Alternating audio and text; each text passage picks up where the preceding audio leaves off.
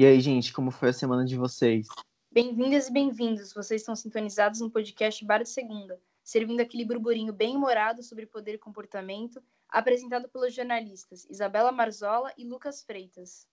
Neste episódio, pensando em alguns supostos escândalos de corrupção no governo e com as eleições de 2022 logo ali, vamos explicar por que o sistema político brasileiro abre tanta margem a ilegalidades, ao troca-troca no Congresso e como a cláusula de barreira pode ser uma medida eficaz contra isso. Então puxa uma cadeira e abre a cerveja para o nosso bar de segunda.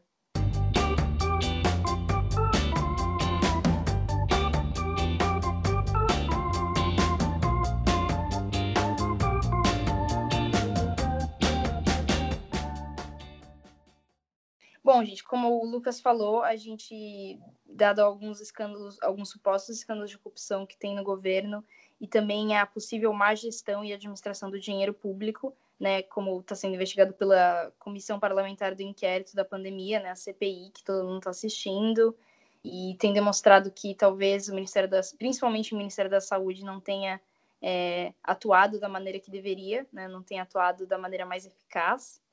É, e também, claro, investigando repasses da verba pública para os estados.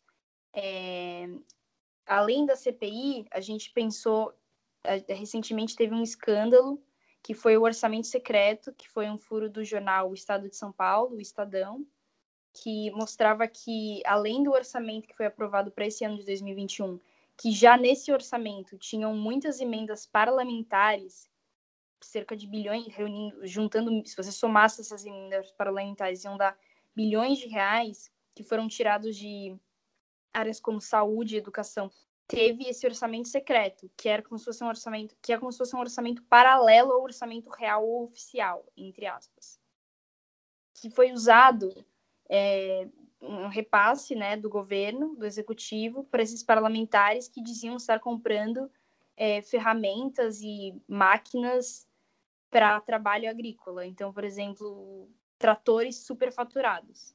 Isso ainda não foi destrinchado, mas está sendo é uma coisa contínua que está sendo investigada, mas não deixa de ser suspeito, né? Assim como a atuação do governo na pandemia.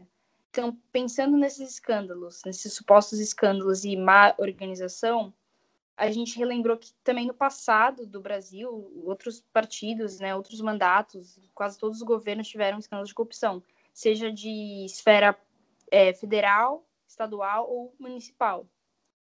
E por que que isso acontece? Isso acontece porque o sistema político brasileiro, ele é um sistema que vive um pouco da coalizão. Você no Brasil é quase impossível um governo não ser de coalizão, porque para governar você precisa fazer alianças. Senão você não senão o governo, o executivo não consegue aprovar nenhum projeto de lei, nenhuma nada, nenhuma proposta que ele queira fazer, ele consegue passar pelo Congresso um pesquisador americano que fala que estuda muito o sistema político brasileiro, o americano Barry Ames, que é da Universidade de Pittsburgh, ele diz que o sistema brasileiro favorece a corrupção e ele depende dela para o seu funcionamento.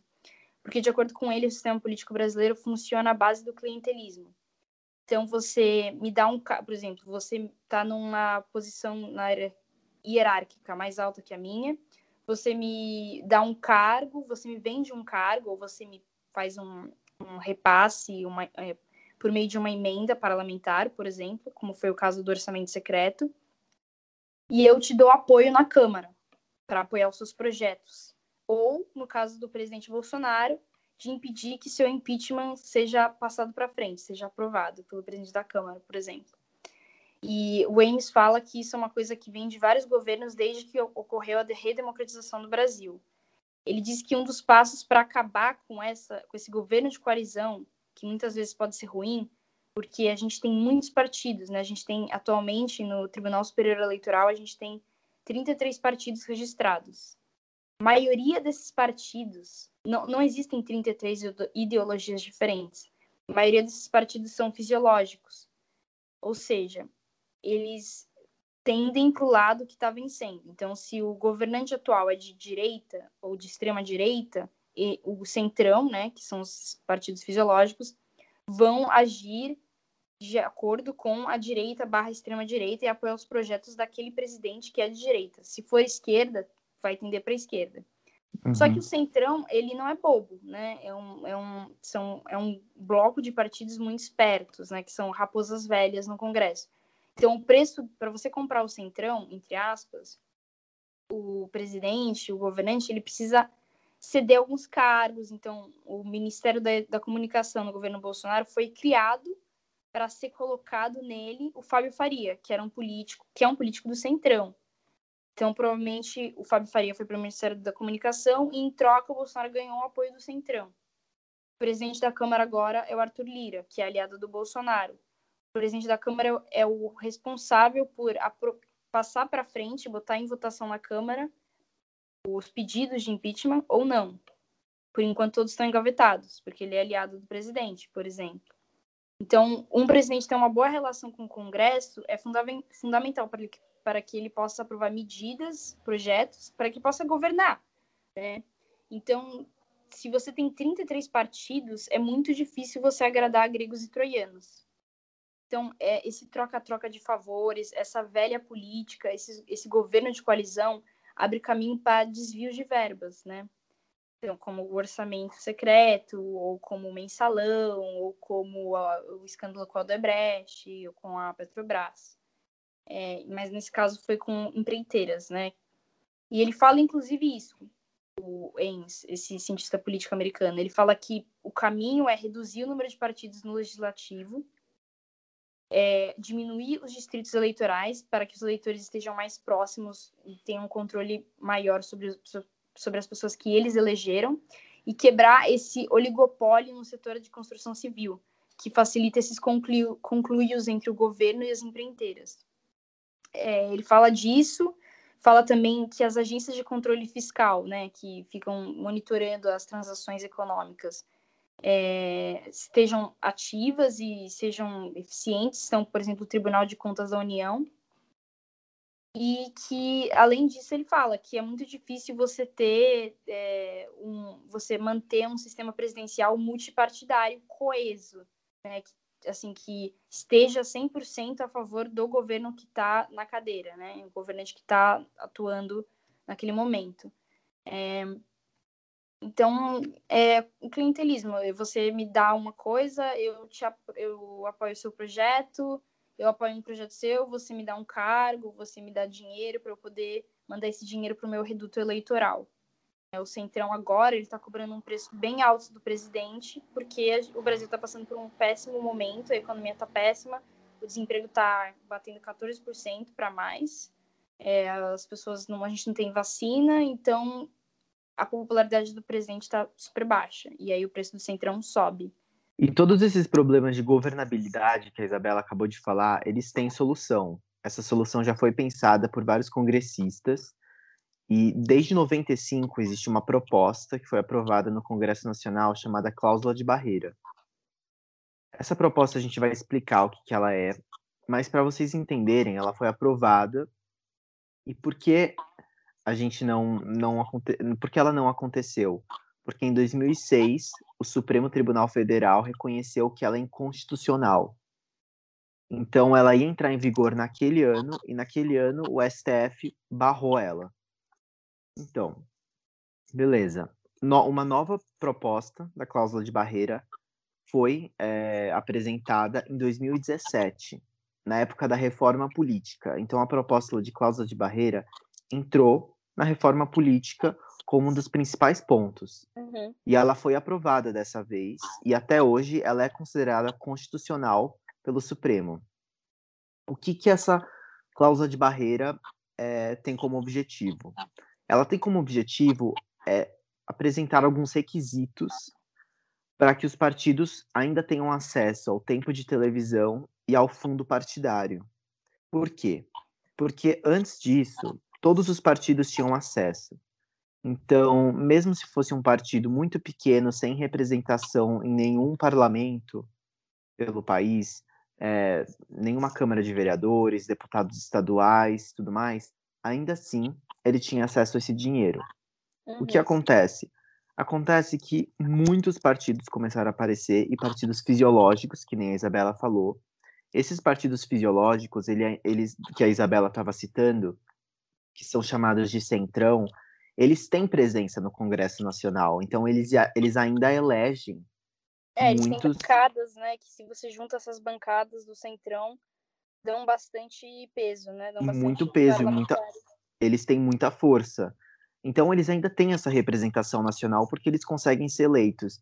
Existem partidos que não conseguem eleger deputados, às vezes nem lançam candidaturas. Eles têm acesso ao fundo partidário e ao tempo de televisão. Tudo bem. Então. E tem uma questão também de filiados, né? Que tem alguns partidos, por exemplo, é, o União Popular, que é um partido bem pequeno que não tem representatividade. Tudo bem, mas é, é, também não tem filiados, assim, não tem pouquíssimos filiados. Pouquíssimos filiados. No nosso episódio sobre o Partido Comunista Brasileiro, eu acho que a gente citou brevemente essa questão também. Porque o PCB também é um partido bem pequeno, com pouca representação na, no parlamento. É, e os requisitos exigidos é, para essa nova cláusula de barreira são obter pelo menos 1,5% dos votos válidos para deputado federal em pelo menos um terço das unidades da federação, com no mínimo 1% de, dos votos em cada uma delas. Eleger ao menos nove deputados federais em, no mínimo, nove unidades da federação, caso o partido não consiga cumprir a, a outra diretriz. Em 2022, isso vai passar a ser 3% dos votos para deputado federal em todo o Brasil, e também, no mínimo, um terço das unidades federativas, ou 11 deputados distribuídos em nove unidades. Então, tem, várias, tem vários pontos que os partidos podem conquistar esse ainda, esse dinheiro uhum. e esse tempo de televisão. Uhum. E só que muitos partidos já estão já estão saindo dessa regra. Seis partidos já não conseguem atingir essa meta e perderam, portanto, o fundo partidário e o tempo de televisão. E aí, aos poucos, ele acaba se extinguindo, porque também tem pouquíssimos filiados. Então, a gente estava falando de, dessa quantidade de pessoas que, é, além da bancada, né, da representatividade no Congresso, tem também os filiados que ajudam a suprir né, o, o partido. É, então, partidos pequenos, assim, tem o Partido União Popular, é o menor partido que tem registrado no Tribunal Superior Eleitoral. Tem cerca de 2.554 é, filiados. Isso é um número bem pequeno. É, cerca de 2.554 filiados. O Partido da Causa Operária, o PCO, tem 4.220, é, é um número estimado, né, aproximado. E o Partido Comunista Brasileiro, que inclusive a gente falou sobre os 99 anos desse partido, ele tem 12.707 filiados. Então é um número pequeno. Em comparação, por exemplo, ao partido que mais tem filiados, que é um partido de centro, e do Centrão, que também compõe o Centrão, uma ala dele compõe o Centrão, que é o MDB, o, o antigo PMDB, que é o Movimento Democrático Brasileiro, e tem cerca de 2.138.377 filiados. Perde, é, e aí atrás do MDB vem o PT, né, com 1 milhão e 500, 700, 1 milhão e 500 é, filiados. Sim. E então, e exatamente sobre isso, o sociólogo e cientista político Paulo Baia, da UFRJ, ele, ele, fez, ele deu uma entrevista para o site Terra e ele, e ele falou que ele acredita que, haver, que haverão fusões partidárias nos próximos anos. Então, justamente por isso, porque muitos partidos estão perdendo esse dinheiro, então eles vão precisar se fundir para continuar existindo e para continuar é, ganhando esse dinheiro, tendo acesso ao tempo de televisão. Na avaliação dele, isso é benéfico, porque acaba fazendo com que os partidos é, fiquem menos fisiológicos, que nem a Isabela estava falando, uhum. é, e, e tenham mais representatividade, né, com a população brasileira. Por exemplo, existe um último exemplo que aconteceu recentemente, foi o Partido Pátria Livre, PPL, que se fundiu ao PCdoB. Muita gente nem sabe quem é o PPL. O PCdoB já é um partido maior, mais conhecido, com mais representatividade, no Brasil, e, e ele se juntou para continuar tendo esses benefícios.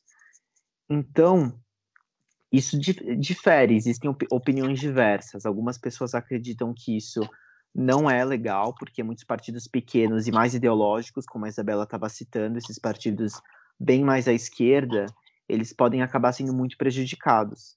É, então, é, muitas pessoas. Né? Exato. Então, muitas pessoas acreditam que isso não é legal e usam esse exemplo.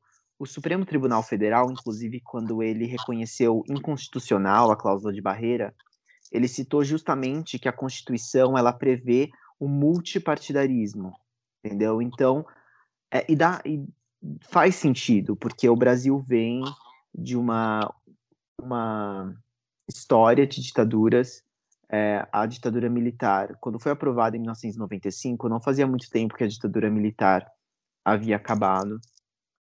Então, eu acho que no começo fazia sentido essa, essa regra de deixar todo mundo ter acesso ao fundo partidário, ao tempo de televisão, para fazer com que os partidos tivessem oportunidade de crescer. O que acontece é que de um tempo para cá, muitos partidos estagnaram, eles não conseguiram atrair atenção Uhum. E Eles ficaram. Não conquistar é, né, assentos. Exato.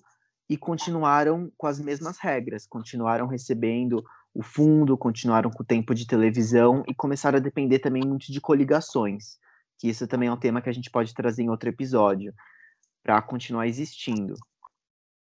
Então, eu, eu, eu tendo a concordar com a opinião do, do professor da UFRJ, eu acredito que é benéfica, essa, essa proposta. Ela vai, inclusive, essa proposta ela não fica parada, ela, ela é gradual. Então, assim, em, em 2018 foi um, um, um, uma porcentagem do, do número de votos que eles precisavam alcançar. Ela vai aumentando até 2030, que vai chegar a 3% dos votos que um partido precisa ter para ter esse acesso. Então, eu acredito que isso vai fazer com que os partidos eles precisam se repensar, mas não de uma forma negativa. Eu acho que é repensar a representatividade deles na sociedade, como que eles podem fazer para conseguir essas cadeiras e, e conquistar de fato a popularidade que todos os partidos querem. O que, que você acha, Isabela? Você acredita que é bom, que é ruim? É, eu acho que eu concordo com os cientistas políticos que a gente citou, o Ames e esse que você também falou. É, porque eu acho que é muito difícil existirem, por exemplo, 33 ideologias diferentes, né? Então, tem uhum. com certeza partidos que, que compartilham da mesma ideologia, é, ou assim, é, da mesma ideologia e podem discordar em alguns assuntos, em algumas questões, Sim. mas aí, no caso, eles podiam se unir. Então, nos Estados Unidos, não querendo dizer que os Estados Unidos é um exemplo de sistema político que não tem uhum. corrupção, uhum. não, lá também tem problemas, lá também tem corrupção, Inclusive tem o financiamento de empresas privadas, lá pode fazer. Sim, sim. Mas eles têm dois grandes partidos, que são os democratas e republicanos, que se dividem no poder. Né? Então, também tem os independentes, mas os grandes, assim, que sempre ganham a eleição, ganham uhum. cargos, são dois, democratas e republicanos. É, então, acho que seria possível desses 33, é, alguns se juntarem a outros. E acho que também outra coisa que vale ressaltar é que a criação de partidos no Brasil é muito fácil. Assim, ela não é tão burocrática, não é fácil, mas ela não é tão burocrática. Se você reunir uma certa quantidade de assinaturas e você passar pelos trâmites burocráticos, você consegue é, criar um novo, fundar um novo partido, que é o que o Bolsonaro vem tentando fazer, né, querendo criar o Aliança, só que ele não vai conseguir fazer isso a tempo de 2022. Então agora ele está, inclusive, negociando com diferentes partidos, Hoje saiu que o Flávio Bolsonaro, filho dele, é, o filho dele mais velho, foi agora captado né, pelo Patriota. Então, talvez tenha uma expectativa de que o próprio Bolsonaro vá para o Patriota ou que ele volte para o PSL. É, o partido é muito importante para o político, para ele poder ter tempo de televisão, para ele poder usar o fundo partidário, para ele poder né, ter uma, uma plataforma, uma estrutura para poder se divulgar. Então, uhum. eu acho que diminuir os partidos seria uma coisa muito interessante, até porque tem muitos partidos que não fazem tanta diferença no, no cenário assim federal. Então é isso, gente. Era só uma, uma, da, uma das possibilidades para tentar melhorar o sistema político brasileiro que é uma essa medida que a gente falou, que o Lucas explicou sobre a cláusula de barreira, é uma medida já muito falada, né, é, dentro das propostas, dentro dessas 107 propostas que eu falei, né, então aí sobre reforma política, a cláusula de barreira aparece muito, então é importante a gente estar informado sobre ela, é importante a gente entender que não precisaria de tantos partidos para representar é, nossas ideologias, né, 33 no caso. E, bom, por hoje é só. Por hoje é só, gente. É, até semana que vem. Até segunda, gente. Tchau.